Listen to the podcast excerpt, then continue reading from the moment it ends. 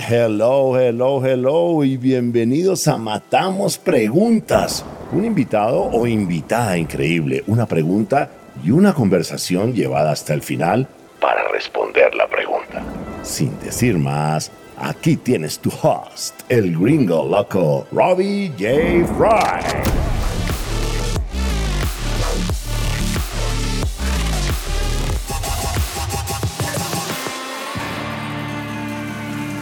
Hola, hola, hola, ¿cómo estás? Bienvenidos a Matamos Preguntas. Mi invitada es Brenda Hernández, Chief People Officer at Pool.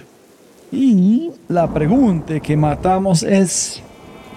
¿Cuál es la confusión entre cultura y competencia?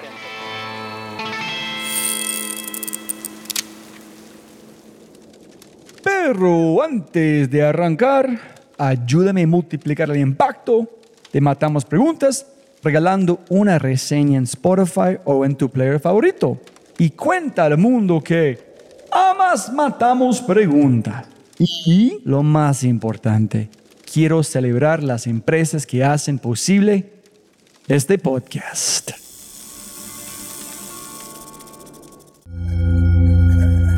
Oh, Dios mío, amo esta empresa. ¿Por qué? Porque es buena.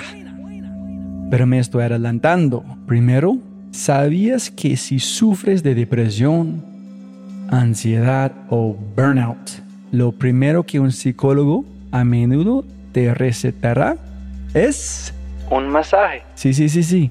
Otra pregunta. ¿Has conocido a alguien que haya tenido un gran masaje y no le haya gustado? Nunca, jamás. Incluso ¿Cuándo fue la última vez que te regalaste un masaje? Es por eso que Escape es demasiado asombroso. Son el Uber del spa, los mejores servicios posibles directamente a tu casa u oficina, 7 días a la semana, de 9 a 9. Y ya que eliminan al intermediario, ofrecen los mejores precios posibles para ti. Descarga la aplicación usando el link en el podcast o busca Scape Masajes en tu tienda de aplicaciones y en un máximo de tres horas, Scape estará contigo para proporcionarte la experiencia de relajación que seguro estás necesitando en este momento. Así de simple, solo ingresa a la app, selecciona tu servicio y relájate. Scape Y con ese dicho, matemos preguntas. Brenda, siempre gana más plata, no más tiempo. Muchas gracias por su tiempo. Mira, yo sé que tú tienes la respuesta o puedes ayudarme a encontrar el camino. Y la pregunta que quiero matar contigo es, ¿cuál es la confusión entre cultura y competencias? Por favor es que unas cosas son competencias y otras cosas son cultura. Partamos del tema de qué es cultura. La cultura, para mí, es una serie de acciones con las cuales demuestras tu comportamiento. Es en lo que tú crees. Y otra cosa muy diferente, tus competencias, en que eres bueno. Yo estoy totalmente de acuerdo con tener un mix de talento con competencias diversas. Con a lo mejor un Robbie que es increíblemente extrovertido y jala a la gente y es energético, etcétera, etcétera o una persona, una Brenda más analítica, menos extrovertida, pero que es muy buena y muy profunda, a lo mejor en su manera de leer un pianel, ¿no? A lo mejor Robbie es muy bueno para poder entender la oportunidad, la visión, pero son cosas distintas. Una cosa son las competencias y otra cosa es la cultura. Y en la cultura sí debe haber una alineación, porque la cultura es lo que va a determinar qué es en lo que cree la gente, cuál es el propósito real de tu organización. Y todo parte desde ahí, desde el propósito.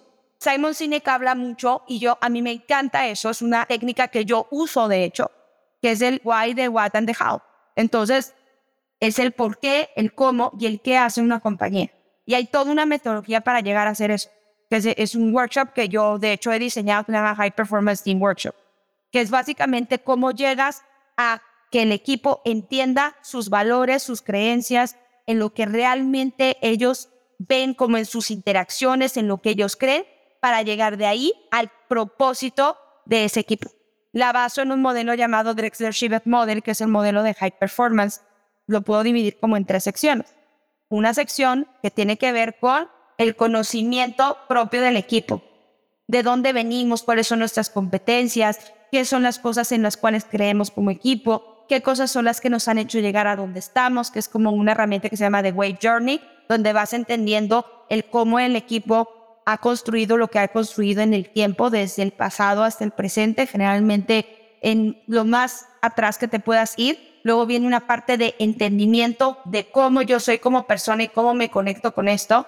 Luego viene otra parte donde el equipo mismo va preguntándose por qué estoy aquí, para qué, qué quiero hacer con esto, no solamente como profesionista, sino como persona. Y con todo eso se arma el propósito del equipo. Entonces, ¿yo en qué momento empiezo a ver esto? Yo desde el lado uno, y eso es un lado más personal. Para mí, de toda mi carrera, algo que he aprendido es que la cultura es todo. Porque la cultura puedes tener el mejor talento, más competente si tú quieres, pero si tú no tienes la gente correcta en la cultura correcta, no va a jalar.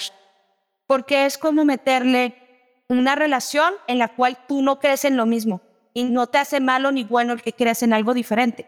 Pero si Robbie cree en algo que Brenda no cree, por más que Robbie quiera convencer a Brenda de lo contrario, es muy difícil. Porque mis valores no necesariamente se van a afinar con los que Robbie dice. ¿Por qué? Porque yo tengo un bagaje de cosas, una maleta de vida, donde yo me he formado a través del camino con mi educación, con mi familia, con mis valores, como sea, que hacen que yo crea en lo que creo hoy. Y a nivel de la gente adulta, es muy difícil que tú le cambies a la gente sus valores primarios. Es muy difícil. Si tú tienes un valor ya muy definido en tu vida, es muy difícil que tú creas en algo diferente porque es todo lo que te define como persona. Y una compañía es muy diferente a otra en lo que cree. Y en lo que cree se llama cultura. Si tú no le metes al tema de definición cultural, estás navegando en aguas totalmente turbias. Estás navegando en aguas totalmente inasertivas. Porque no estás trayendo a la gente que verdaderamente necesitas y se conecte contigo y necesitas gente conectada y más en estos espacios de compañías que se están construyendo, porque tanta ambigüedad y tanta adversidad que es la que uno vive y este roller coaster emocional que estás constante que hay cosas que funcionan y cosas que no funcionan, hay días increíbles, hay días malísimos, hay días en donde el, el negocio va despuntando, hay días que el negocio va muy mal. Es tan difícil navegar en estos ambientes que necesitas tú aferrarte a algo y eso se llama el propósito. Y eso se llama algo más allá de ti mismo. Y eso tiene que ver mucho con lo que uno cree.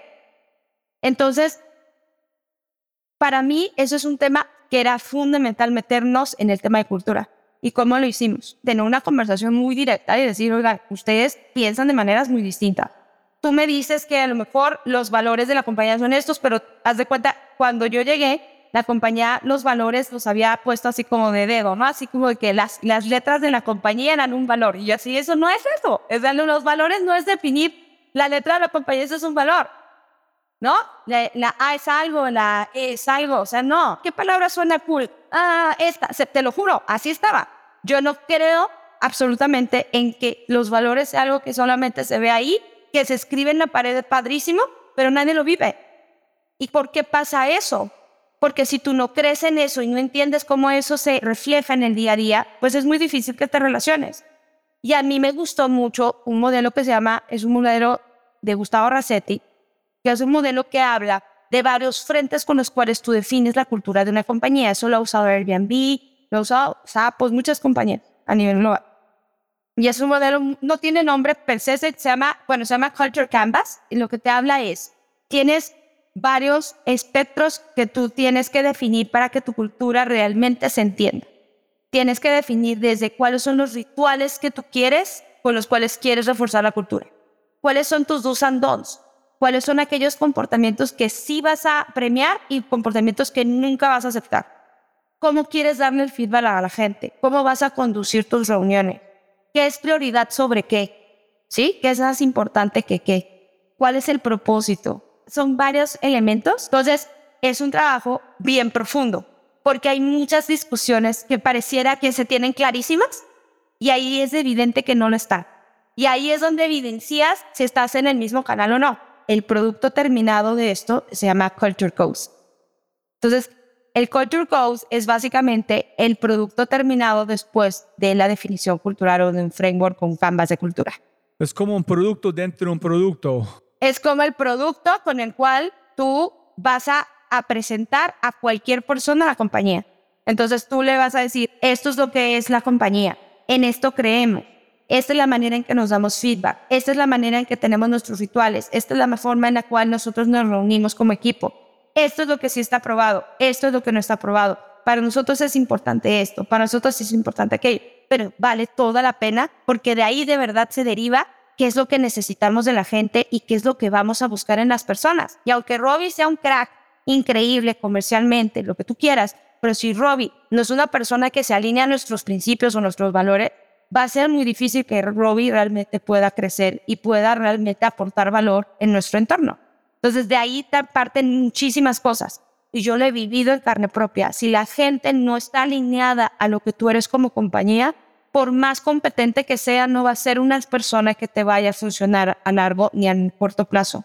Por eso es que te decía tu punto de no confundir competencias con cultura. Son cosas muy distintas.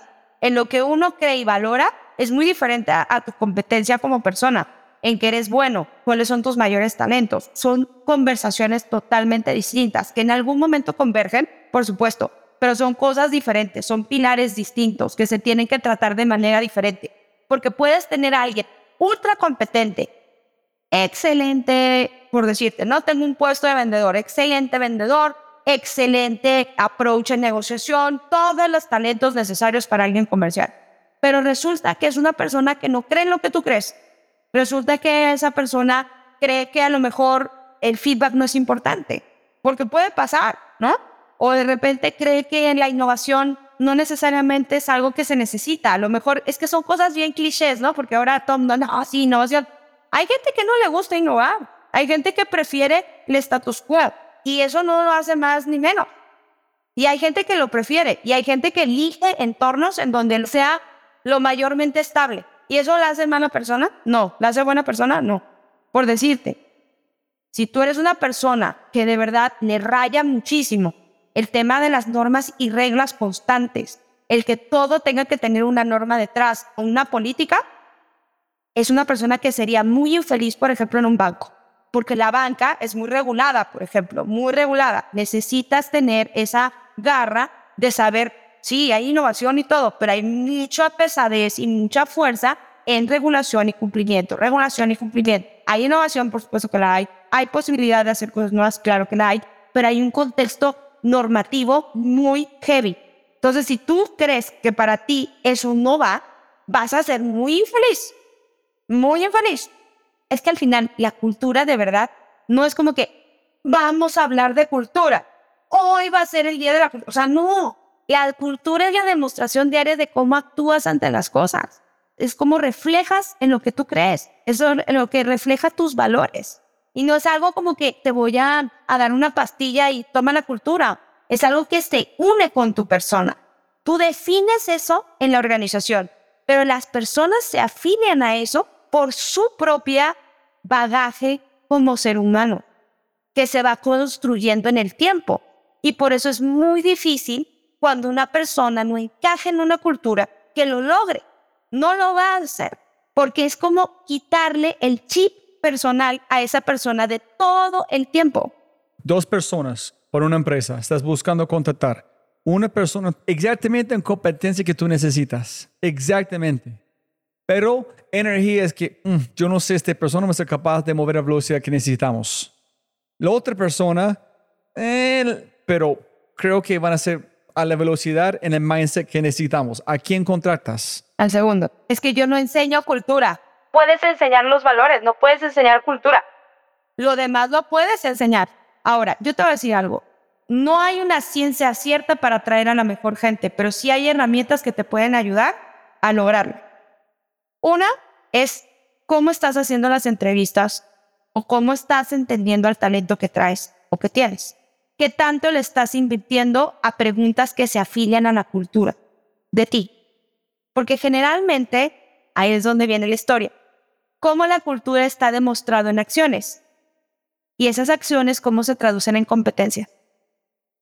Entonces, por ejemplo, yo te voy a decir, en Tool tenemos un valor que se llama la tecnología es nuestra manera.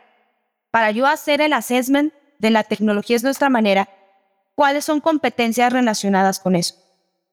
Innovación, por ejemplo, que tanto esa persona está dispuesta al cambio y a innovar. Por ejemplo, la capacidad de aprendizaje acelerado es otra competencia. Y hay preguntas generalmente a través del modelo STAR que te pueden ayudar ante eso, donde tú le preguntas a la gente cosas que te relacionan con eso que tú quieres averiguar. Pero eso es por algo que para ti es importante, ¿sí? Hay compañías que otras cosas son importantes y lo mismo va a tener que decode y preguntar al respecto. Por ejemplo, si tú te fijas, las entrevistas de Amazon, que a mí me encanta ese modelo y lo he utilizado bastante, tiene un modelo muy, muy padre de reclutamiento donde hay bar racers, hay una serie de cosas. Hay bar racers dedicados a la cultura, totalmente a buscar cosas de cultura, de culture fit en las personas que entran a Amazon. Y cada uno de los bar racers tiene unos principios asignados de acuerdo a todos los principios que tiene Amazon y tienen preguntas relacionadas con eso. Y con eso tú vas viendo de acuerdo a las respuestas que tanto esa persona realmente se alinea a lo que el principio de la, o el valor que tú tienes. Entonces, mira, por ejemplo, tú primero tienes que definir tus principios o tus valores de compañía. Posterior a eso, los tienes que relacionar con competencias reales, de cómo eso se demuestra en una persona, cómo lo manifiestas en acción. Yo en Tool tengo un principio que le llamamos, again, la tecnología es nuestra manera. Hay dos behaviors que se enfocan en las personas que se enfocan a eso. Se llama influencia tecnológica y capacidad de rápido aprendizaje. Una pregunta que me puede ayudar a evaluar eso es, por ejemplo, háblame de una situación en la que la tecnología te ayudó a resolver problemas. ¿Cuál era el problema? ¿Cómo lo implementaste y cuáles son los resultados? Entonces, vas evaluando eso dependiendo en qué principios vas teniendo. Entonces, nosotros como área de people o el mismo fundador o quien sea, puede hacer ese trabajo profundo de decir, ok, ya tenemos nuestros principios. ¿Cómo podemos esto evidenciarlo en acción, en comportamiento? Listo. Eso se ve en esto. Listo, perfecto. Porque ¿qué es una competencia? Es una serie de habilidades que se demuestran en acciones. Por ejemplo, ¿qué respuesta podría ser adecuada ante esa pregunta para alguien que sí tiene un fit cultural en eso? Ah, fíjate que yo no tenía nada en esa compañía donde estaba, pero creé una herramienta que nos ayuda a acelerar muchísimo el proceso. Alguien que a lo mejor te diga, ¿sabes qué? Pues la cosa era así, no tenía tiempo, no había manera, la verdad es que estaba súper volado y nunca se me ocurrió nada. Warning, esa es una herramienta que se le llama Culture Fit Assessment Interview. Again, no es una ciencia cierta, porque la gente no es una ciencia cierta. No hay manera de tener una ciencia cierta en esto. No hay un método científico, pero sí es una realidad que te puede servir mucho que yo he visto, ¿no? Hay fundadores que son súper intuitivos en eso, que cuando empezaron la compañía se dieron cuenta si esa persona era o no era. Te aseguro que muy pocos fundadores saben de esto que estamos hablando, ¿no? Muy seguramente casi ninguno. Pero yo lo que he visto es que como que es muy intuitivo, ¿sabes? Entonces, ay, esta persona como que es igual que yo, ay, esta persona como que me gusta, ay, siento buen bonding, listo, pum. Y generalmente no les va tan mal. ¿Qué pasa? Lo que sucede es que cuando la compañía va creciendo y escala, ya no se trata nada más de los fundadores, se trata de muchos más contextos en un contexto a mayor escala. Y entonces es más difícil hacer eso en escala. Y es por eso que un fundador muy, muy, que admiro muchísimo, una vez me dijo algo muy, muy chistoso, te lo voy a decir tal cual me lo dijo, que a mí me dejó marcadísimo. Me dice, mira, Bren, las primeras 100 personas en una compañía son las que llegaron por ti y por lo que tú crees. Las siguientes 100 plus son las que vienen por el seguro de gastos médicos mayor. Entonces, es cierto, pero ¿cómo le te aseguras para que eso no pase? Tu cultura tiene que ser muy vívida, tiene que ser muy evidente, tiene que ser muy tangible. Y eso es complejo. Creo que matamos la pregunta. Mil gracias. Gracias a ti. Si te gozaste este podcast y te gustaría escuchar más, ojalá que sí, por favor, déjame saber qué invitados, qué temas y qué preguntas te gustaría que matemos. Déjame un mensaje aquí, sí, en Spotify, o en cualquiera de mis redes sociales usando arroba robijfry. Y también, si quieres la versión extendida de este podcast, debes ser un miembro de Quinto y puedes encontrar todo en quinto.ai, k i n n t -O Muchas gracias por escuchar y siempre puedes ganar más plata, pero no más tiempo. Chau, chau, chau.